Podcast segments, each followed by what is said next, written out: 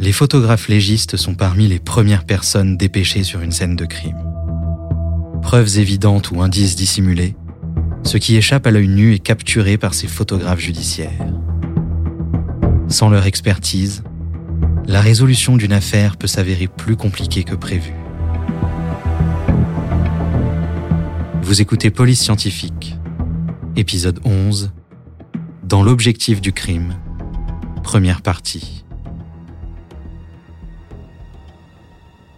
En mars 1989, à Fairfax County, en Virginie, un homme téléphonait à la police pour signaler qu'une femme était tombée sur le pavé glacé du stationnement de l'église.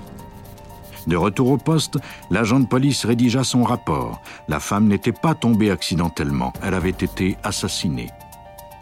Au quartier général de la police, le photographe judiciaire Jeff Miller savait que la nuit à venir serait longue. Il prit son matériel et partit rejoindre les enquêteurs qui se réunissaient sur la scène du crime. Miller est photographe depuis 18 ans pour la police de Fairfax. Au cours de sa longue carrière, il a examiné quantité de scènes de crime à travers sa lentille. Il est en quelque sorte l'œil de la justice et ses photos en sont la mémoire. Les enquêteurs arrivèrent au stationnement et mirent au point leur stratégie. Le détective Ed Guckenberger menait l'enquête. L'équipe recueillait les indices. Tous comptaient sur Miller. Grâce à son appareil photo, les experts pourraient réexaminer les indices tels qu'ils les avaient trouvés sur la scène et peut-être trouver la piste qui les mènerait au meurtrier. On tente de capturer l'essentiel de la scène du crime. Jeff Miller, photographe judiciaire. On doit fournir à la Cour une vue exacte de la scène telle qu'elle s'est présentée à nous. Miller dressa d'abord un plan de la scène. Les premiers indices étaient simples, mais témoignaient d'une violence évidente. La victime gisait sur le dos dans une mare de sang. Elle avait reçu plusieurs coups de feu et avait été tuée d'une balle dans la tête. Pas très loin de son corps, on retrouva son sac à main intact. Le vol n'était donc pas le mobile de ce crime. Malgré l'obscurité, Miller commença par prendre une vue d'ensemble de la scène. Pour ne perdre aucun détail, il eut recours à une technique spéciale. L'appareil photo est posé sur un trépied. L'obturateur demeure grand ouvert, mais un assistant recouvre l'objectif de l'appareil. Miller se déplace au bord de la scène à photographier. Chaque image de la pellicule est exposée à la lumière du flash à plusieurs reprises, jusqu'à 24 fois pour une même scène, selon un angle à chaque fois légèrement différent. Les lumières vives ressemblent à des lampadaires, mais il s'agit en fait du reflet du flash. Même s'il tenait le flash dans sa main au moment de la photo, Miller n'apparaît pas dessus parce qu'il se trouve derrière la lumière. Contrairement aux indices qu'il capture sur pellicule, il reste invisible. Après avoir pris un plan d'ensemble, il photographia chacun des détails de la scène. Miller se rapprochait de plus en plus de la victime. Puis il photographia ses blessures et la position de son corps. Il découvrit ensuite des traces de pneus sur le sol ensanglanté près de la victime. On envoya des agents suivre ces traces. D'autres experts restèrent sur les lieux pour poursuivre les recherches. Miller trouva ensuite deux douilles de projectiles. Le témoin qui avait appelé la police avait garé sa camionnette à cet endroit précis.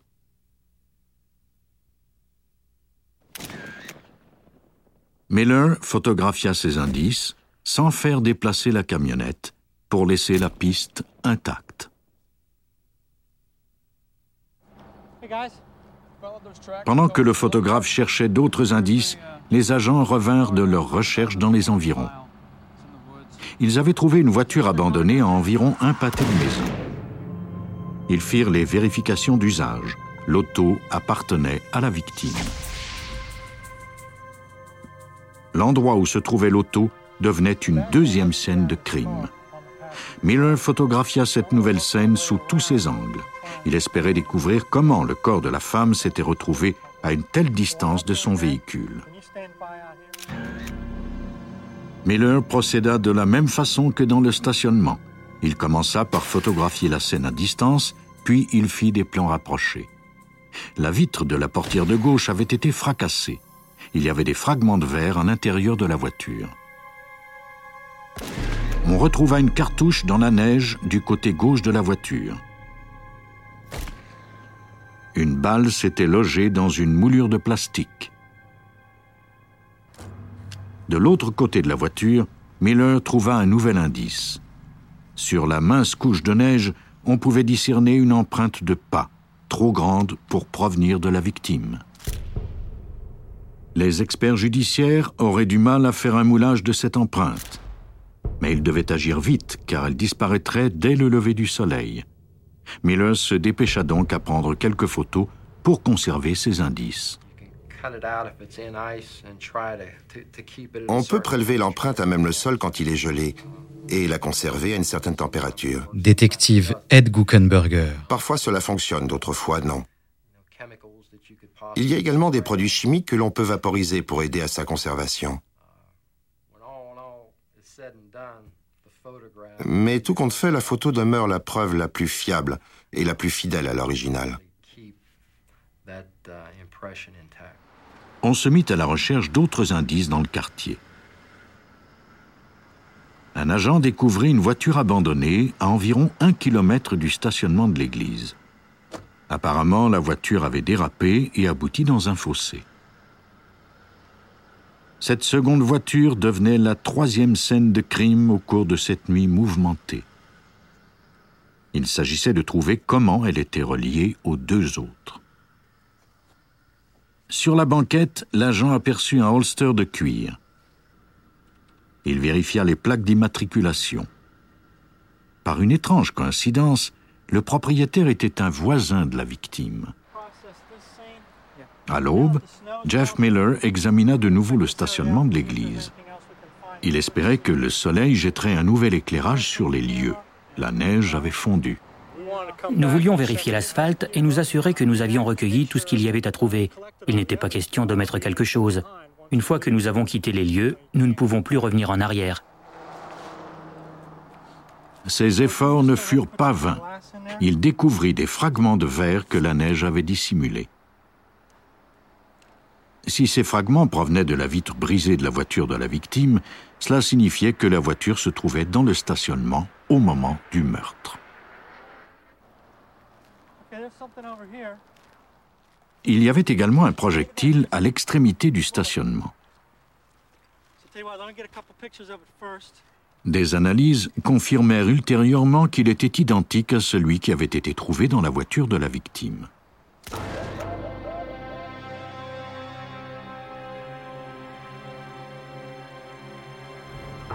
Pendant que Miller examinait le stationnement, Ed Guckenberger se mit en route.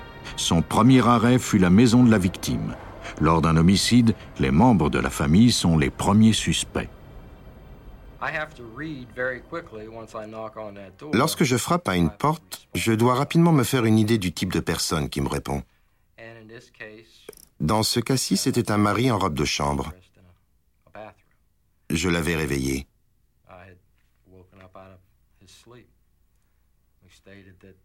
Il m'a dit que sa femme aurait dû rentrer à la maison après sa réunion à l'église. Quand on est enquêteur d'homicide, il nous faut décoder les gens et juger s'ils sont sincères.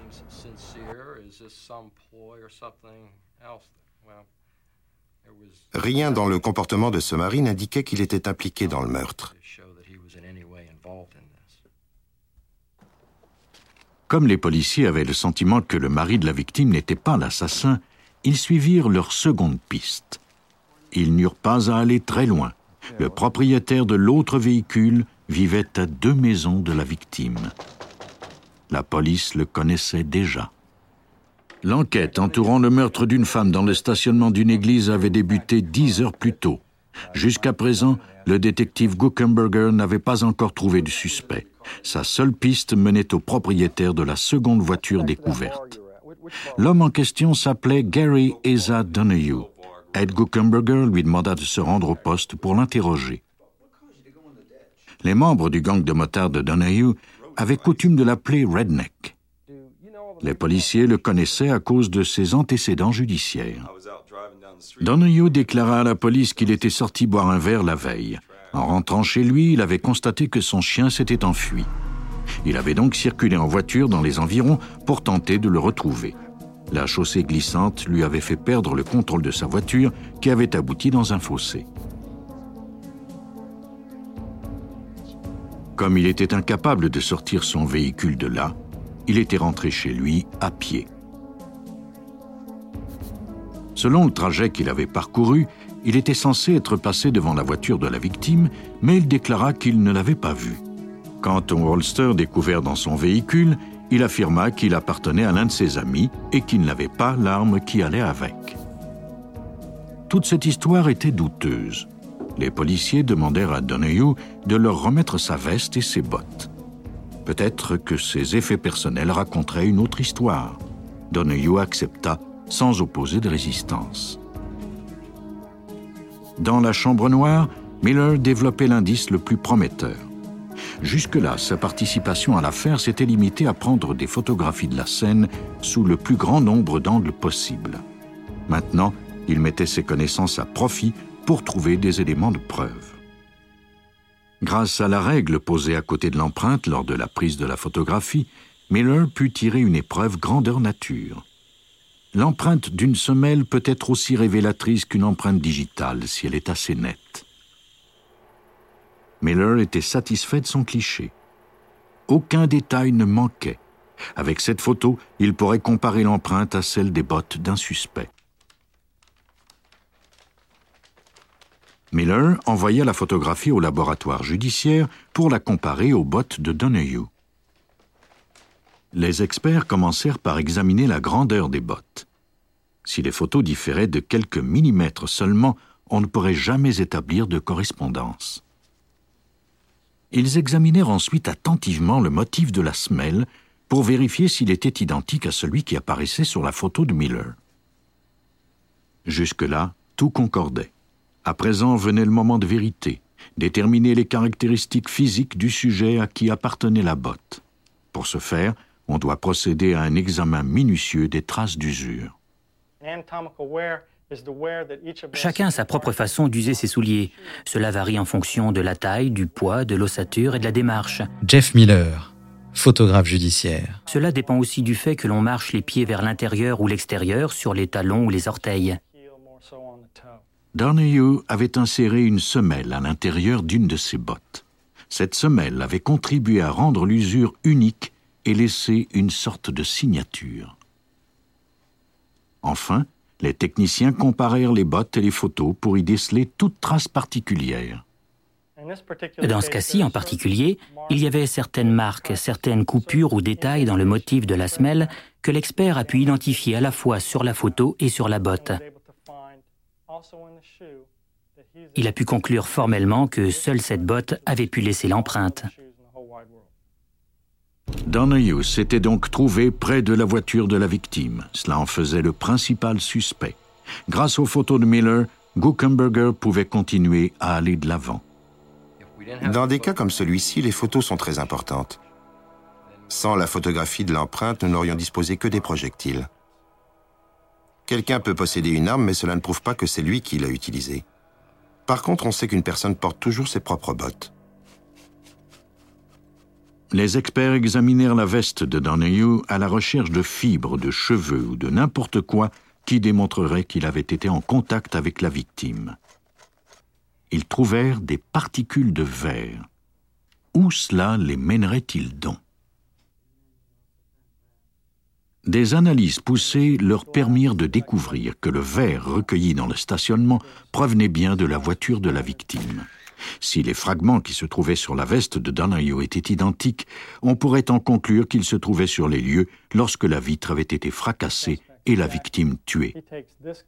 Les résultats furent positifs. Les policiers étaient en mesure de prouver que Donahue s'était trouvé dans le stationnement et peut-être même à bord de la voiture au moment du meurtre. Les traces de pneus étaient le prochain indice à examiner. La victime ne pouvait pas avoir roulé en voiture dans son propre sang. Elle était donc morte dans le stationnement et quelqu'un d'autre qu'elle avait déplacé sa voiture par la suite. En quittant la scène, La voiture a roulé dans la mare de sang de la victime. Jeff Miller, photographe judiciaire.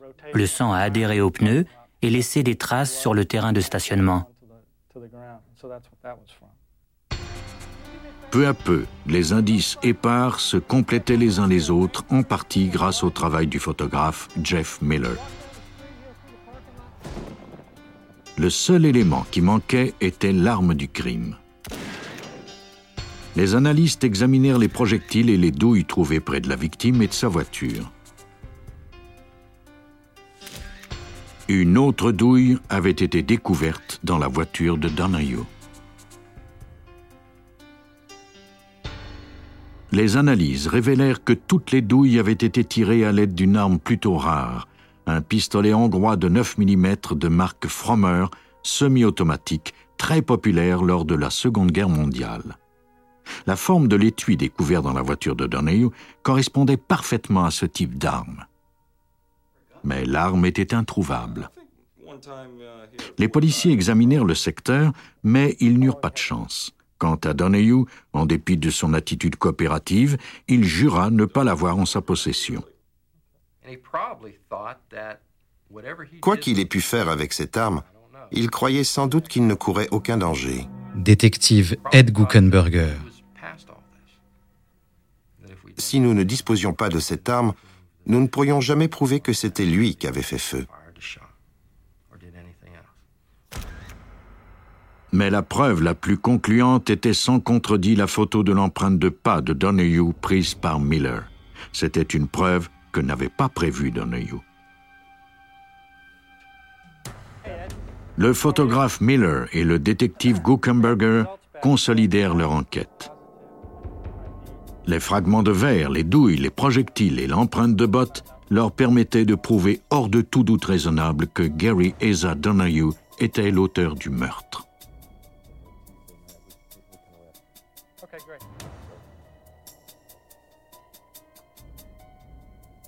Les photographies de Miller furent déposées comme pièces à conviction et présentées au grand jury qui émit par la suite les chefs d'inculpation. Ces indices photographiques permirent d'établir la suite des événements de cette nuit fatale. Je crois que ce qui s'est produit, c'est que M. Donahue roulait en voiture. Il a emprunté la mauvaise rue pour se rendre chez lui, sans doute parce qu'il était ivre. Donahue perdit alors le contrôle de son véhicule, qui dérapa dans le fossé. En colère, il sortit de la voiture et reprit la route à pied pour rentrer chez lui. La victime roulait sur cette même rue. Elle reconnut la voiture pour l'avoir vue depuis plusieurs années. Donahue l'avait achetée à un autre voisin. Elle a peut-être voulu faire une bonne action. Elle s'est arrêtée et lui a offert de monter. Peut-être aussi lui a-t-il demandé d'arrêter, ou encore a-t-il sorti son arme pour l'y obliger. Jeff Miller, photographe judiciaire. Ils ont roulé jusqu'au stationnement de l'église. Là, quelque chose est arrivé. Nous ignorons exactement quoi. Au cours de l'enquête entourant un homicide, nous ne répondons pas toujours à toutes les questions.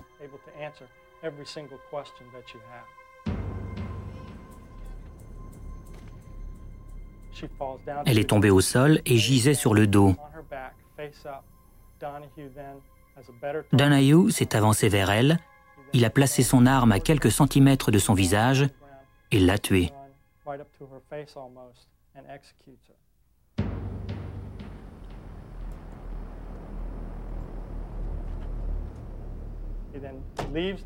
Il a ensuite quitté la scène du crime au volant de l'auto de la victime.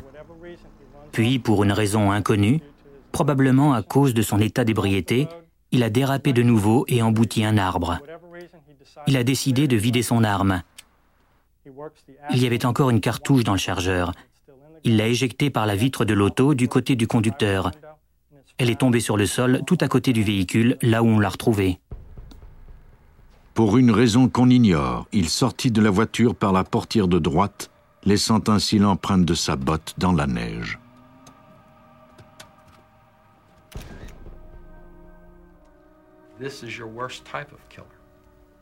Les individus qui tuent par pure méchanceté sont les tueurs les plus dangereux. Détective Ed Guckenberger.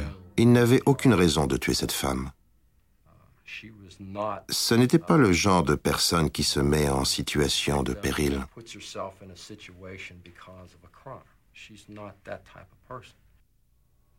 L'innocence de cette femme lui a coûté la vie.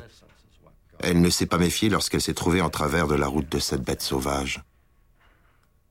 Gary Eza Donahue fut condamné à la prison à vie par un grand jury. La mort gratuite de cette femme dans le stationnement d'une église a profondément choqué la population de cette petite ville paisible. Vous venez d'écouter Police Scientifique. Si vous avez aimé ce podcast, vous pouvez vous abonner sur votre plateforme de podcast préférée et suivre Initial Studio sur les réseaux sociaux. Police Scientifique est un podcast coproduit par Initial Studio et New Dominion Pictures adapté de la série documentaire audiovisuelle New Detectives, produite par New Dominion Pictures. Cet épisode a été écrit par Steven Zorn et il a été réalisé par Stacy Foyles. Production exécutive du podcast, Initial Studio. Production éditoriale, Sarah Koskiewicz, Mandy Lebourg et Astrid Verdun, assistée de Sidonie Cotier. Montage, Camille Legras, avec la voix de Benjamin Septemours.